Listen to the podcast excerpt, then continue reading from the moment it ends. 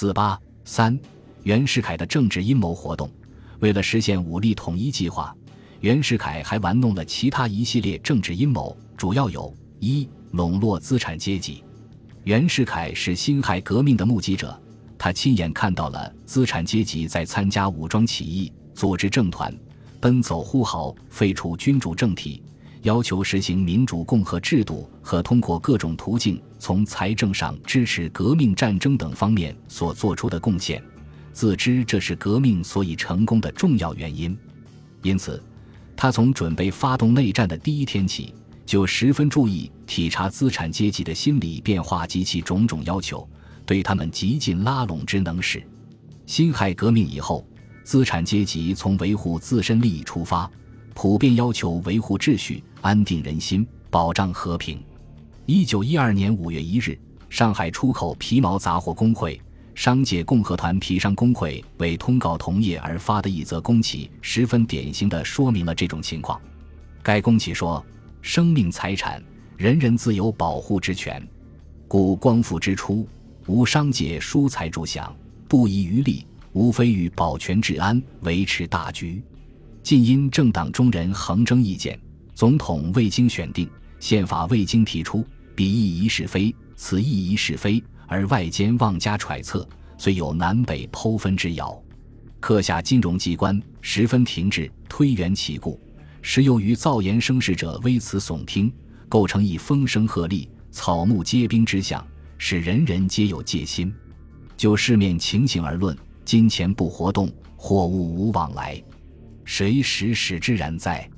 皆此造言生事者皆之利也。此而不急求维持之法，对待之方，生命财产从何保守？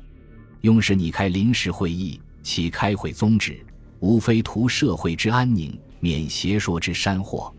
指如何办法，或电政府、医院及各都督、福肯同业诸君于本月三号齐集事务所，共同研究葛书党论。其为保守自身生命财产而渴望社会安宁的倾向，表达的何等露骨而突出！资产者们为此提出的对待之方，不外要求政府维持秩序。五月七日，上海总商会致电袁世凯等说：“近日纷纷争议送案也，借款也，选举总统也。若有破坏而无建设，乱民有定，胡所抵止？迭具各业团体交相构责。”疏难缄默，务其大总统、国务院、参众两院、各省都督、民政长以保卫商民、维持秩序为宗旨，无使我商业喘息余生，再离惨祸，作致大局沦虚，以革命丰功之典。与此同时，北京、汉口、苏州等总分商会、蜀商工艺会、旅沪全浙工业团、洋货酒业工会、旅沪客邦商务联合会。香港各银行团以及各业工会公所等也纷纷向袁世凯发出了同样内容的电报。袁世凯对当时绝大多数资产者的心理变化是清楚的，因此，当他看到上海四月二十九日路透电称有人在乎运动第二次革命，遵劝商家助捐筹饷时，便极力把自己打扮成商民利益的代表者与维护者，发布命令说：“本大总统一日在任。”即有捍卫疆土、保护人民之责，唯有除暴安良、执法不怠。为此，另行各省都督、民政长转令各地方长官，遇有不逞之徒，潜谋内乱、敛财聚众，却有实据者，立予逮捕研究。接阅上海等地总分商会电报后，他连忙表示：愿商旅不惊，禅事不变，安居乐业为十年生聚之谋，并再次装出关心其命运的样子。命各省都督、民政长官督持军警竭力保护，若有匪徒借端扰乱、损害商人，为该都督、民政长试问。本大总统是将牺牲一切，以捍卫我无罪之良民也。为了进一步取得资产阶级的好感和信任，他还故作姿态，自我责备说：“自前年九月以弃金资，人民之颠连困苦，损失于无形者不知凡己，亲亲焉成为暴民专制。”此皆由本大总统无德无能，未可尽职，彷徨夙夜，悲愤无穷，所愿与我无罪之良民撒一居同情之泪者也，并解释他所以领家兵不祥之戒，做横逆不教之官，任彼挥突叫嚣者内省良知，自牙而反，非诺也。为救民计，为救国计，当齐天永命，不当张脉分兴也。针对资产阶级发展实业的要求，七月十三日，他又发布提倡实业文告，耻谈营业自由，载在国宪，尤应尊重。其实，对袁世凯来说，资产阶级的利益是无关紧要的，其真正目的在于把资产阶级引上反对以孙中山为首的国民党讨袁派的邪路。其针对商民心理而发的一道命令，便说明了这个问题。他在命令中说：“如果全国军人，实际上指的是讨袁派军人，都能服从他的命令，不逾越范围，不干涉非分之事，提倡改革之先决，暗指孙中山等革命领袖，又能爱惜名誉，告诫同柴，无使依附之徒托名暴动，轻浮邦家，他必当与我全国人民开诚建心，刷新政治。”造世界和平之福，永民国无疆之休。意思是说，你不是请我维持社会安宁吗？当然可以，但需先与我共同对付讨袁派的暴动，故我邦家。其用心之苦，由此可见一斑。在袁世凯的哄骗唆使下，资产阶级除了平电袁世凯，表示效忠政府、服从命令，反对此次扰乱。通电全国各省部商会及海外华侨团体，请勿助破坏；广发传单劝喻商人勿宜各持定见，安居乐业，切勿为流言所惑，互相惊扰。外，很快就有主要请求袁世凯维护秩序，转向直接反对国民党讨袁派了。江西商务总会总理曾秉玉致函李烈钧，要求他急出布告，禁止谣言，维持实免。全国商会联合会总事务所和各省商会联合会纷纷致电参众两院，要求国民党议员勿持党见，勿伤义气，以国事为前提，以道德为正乎，速定良善宪法，选举正式总统，必安民治，而巩邦基。其中，全国商会联合会总事务所还气势汹汹致函孙中山、黄兴、陈其美三人说。你请诸公通电各省表明素质，其有谋为不轨者，一体严拿禁法惩治，并肯电至北京贵党本部，以国家为前提，一致进行。庶几诸公爱国之心，乃大败于天下，必造谣生事之匪徒，自知计穷力竭，不复敢公然倡乱。而湖南商界则莫不主张以不助捐布开始相抵制。以上事实表明，袁世凯的廉价许诺的确加剧了资产阶级的右倾，使他们大部分站到袁世凯反革命一边了。这正是二次革命失败的重要原因。三年后，《民国日报》曾总结说：“癸丑一失之错，即一般商民姑息苟且之所致。”二、分裂国民党。袁世凯为什么要分裂国民党？原因很简单。无非是因为他拥有多数议席，是国会第一大党，对他的专制统治构成威胁。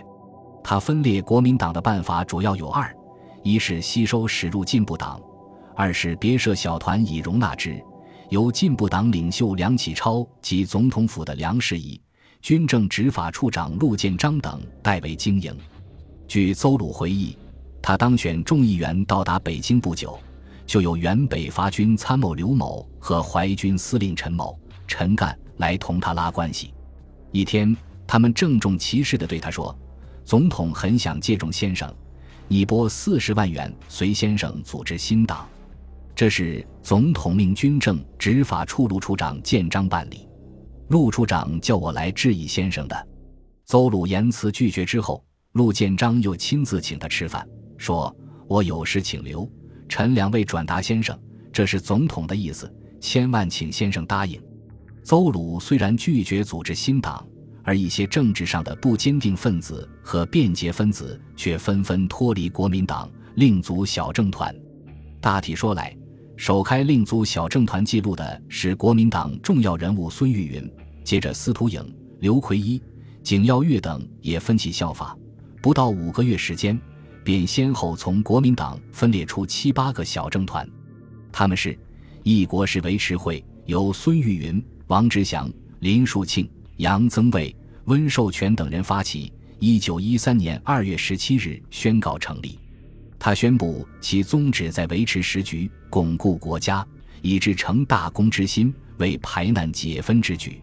凡议会与政府有意见隔阂，各省与中央有误会抵触，甲党与乙党有激生恶感，他都将设法疏通、委曲解释、居间调停。关于他的性质与作用，袁乃宽在致张振芳的一封密信中曾明白透露：孙少侯、玉云兄在政界有年。虽系国民党重要人物，而党见并不深，深悉时事之危险，非原大总统不能担任。创办国事维持会，与联合各党及各省都督力争宪法四端：一、加入解散权，总统解散议会；二、消去通过权，国务员概不通过；三、先选大总统；四、大总统有发紧要命令权。又说。以上各事皆系设维持会之表面，其实则欲消薄宋，只宋教人之势力。其势力既薄，必不致捣乱。可见当时的日本心知耐报，说他虽及国民党人所组织，而事实上多赞助中央者，与统一党首领王庚颇接洽，应可视为统一党之右游击也。国民党员之人数渐减，此时欲有利焉。这个说法并不是毫无根据的。该会建有不少地方支部，影响恶劣而广泛。二前社由司徒颖、陈元、梁仲泽等十多人发起，约成立于一九一三年四月中旬，以司徒颖、黄霄九为领袖。司徒颖等虽系国民党员，但自令组前社后，一切行动不与该党相关。四正式加入公民党。即一律登报脱离关系。三项友会由入内阁时期曾公开宣布脱离同盟会的工商总长刘奎义发起，一九一三年五月八日正式成立，推举刘为会长，陈福臣为副会长，主要骨干有辛汉、张国荣、黄赞元、汪秉忠、王福一等。其宣布的宗旨是实行调和党建，比个融洽，共知此危局。但实际上采取的却是不与国民党合作的态度。其总务部主任干事辛汉就曾公开声明脱离国民党，会计部主任干事黄赞元也自我供认。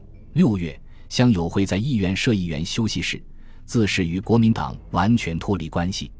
四超然议员社由夏同和为首的秦、晋、鄂、浙、赣、吉、滇、黔等省部分议员发起。一九一三年五月十八日宣告成立，该社不置社长，全体社员俱为事务员，所推职员皆以一月为限，借期递推轮换。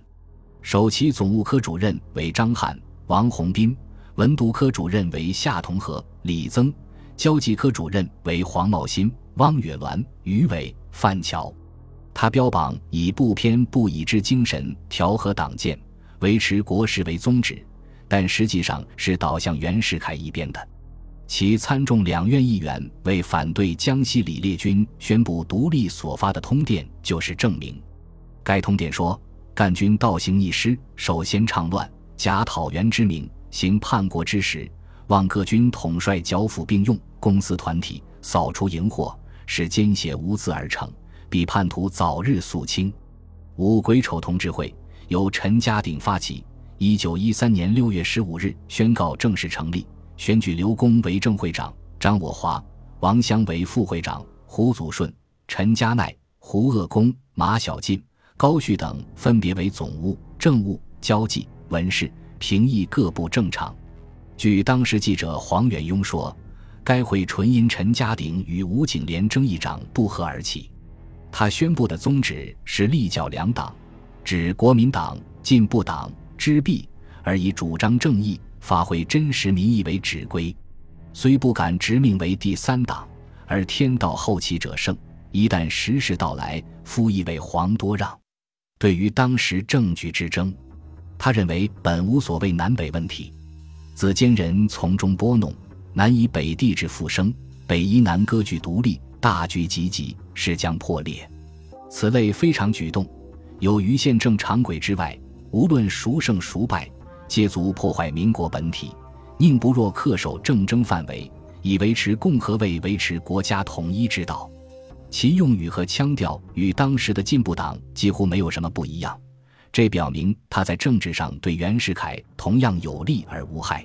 六政友会原为景耀月所发起，初举景为会长，于右任，彭占元为副长，以巩固共和国体，发展国民经济，力谋教育普及，完成国内交通，增厚边防军备，经营拓殖事业，维持国际平和为会纲。后又与孙玉云所发起的另一小政团民宪党实行合并，仍名政友会，于一九一三年六月十九日举行正式成立大会，选举景耀月、孙玉云为理事，后增选袁乃宽、乘客二名理事。其宗旨为巩固共和、发展国力、实行世界的国家主义。该会成员以国民党籍居多，其余属进步党籍，占五分之二。其活动经费主要来源于袁世凯，据说所给达五十万元之多，这是他政治上脱离国民党转向袁世凯的根本原因。七级义社，这是一个完全由广东人组织的、具有浓厚地方色彩的小政团，以朱兆深为首领，有社员二十余人。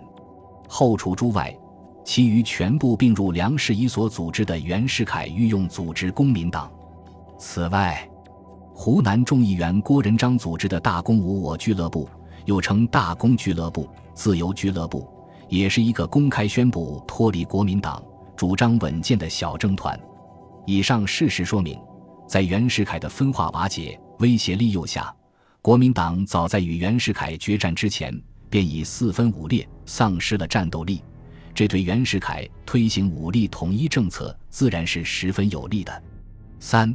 释放和平烟幕，袁世凯明明在加紧扩军备战，但表面上却大念和平经，以欺骗人民和麻痹国民党讨袁派。一九一三年六月二十二日，他发布裁兵节饷令，命参谋、陆军两部会商财政部，妥筹限制兵额、分配军区、核实检练，以足维持地方治安维度。并规定行政经费应由各部各省权衡缓急，大家裁减，制定预算，依法颁行，勿使漏之尽色，丝毫无滥。好像他从无发动战争的打算。为了消除国人对他复生帝制的疑虑，他还一再公开表示将信守诺言，效忠共和。五月底，他对入京探听情况的张炳麟说：“吾以清运既去，不得已除此作，长居不称。”亦安敢行帝制？人之污我，乃至于世。与此同时，他又特地接见上海《大陆报》记者弥勒，极力把自己打扮成共和英雄与和平天使。弥勒问：“主张何种政体？”原自以共和政体为主张。盖共和既已告成，而又欲使用他种政体，其余孰甚？弥勒。今有人评论总统并不实心赞成共和。你父君主治有失失乎？元与之此种谣传自不能免，然既为公仆，岂能讨诽谤乎？此种问题当留之以待后人之解决。余既为民国办事，必当尽余之能力，以求民国之成功。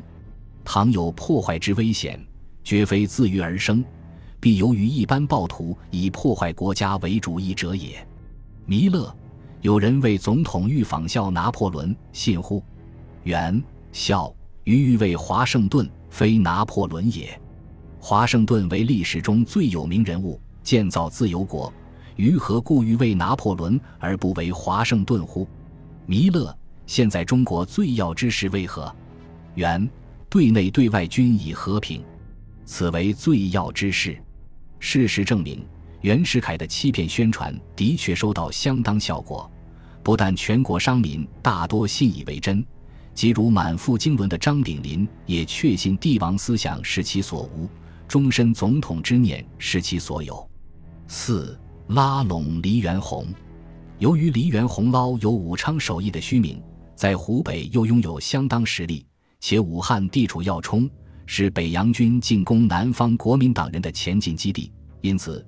袁世凯从准备发动战争的第一天起，就把争取黎元洪视为至关紧要的问题。五月初，他特意拨给湖北军饷一百万元，实际上即是对黎的一种收买。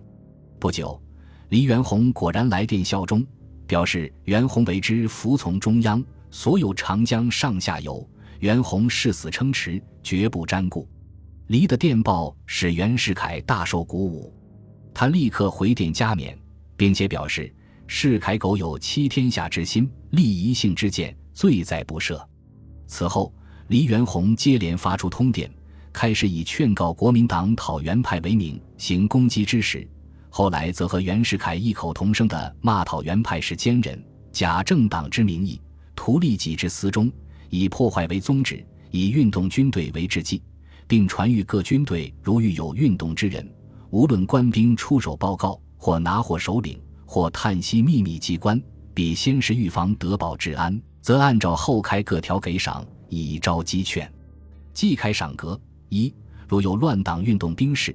由该兵士拿获确实证据，报告长官者，赏洋一百元。二、运动官长由该官长查获确据，报告长官者，提升官阶一级。三、有查确乱党机关报告长官，因而拿获匪首者，赏洋一万元。四、有查缺分机关报告长官，因而拿获要犯者，赏洋五千元。五、有查缺各机关地点报告长官，因而破案者，赏洋一千元。黎元洪的这些表态和措施，把他的反动立场公然暴露于光天化日之下。以上事实表明，袁世凯为推行武力统一政策，早就做了军事、政治、舆论等方面的充分准备，内战是不可避免的。本集播放完毕，感谢您的收听，喜欢请订阅加关注，主页有更多精彩内容。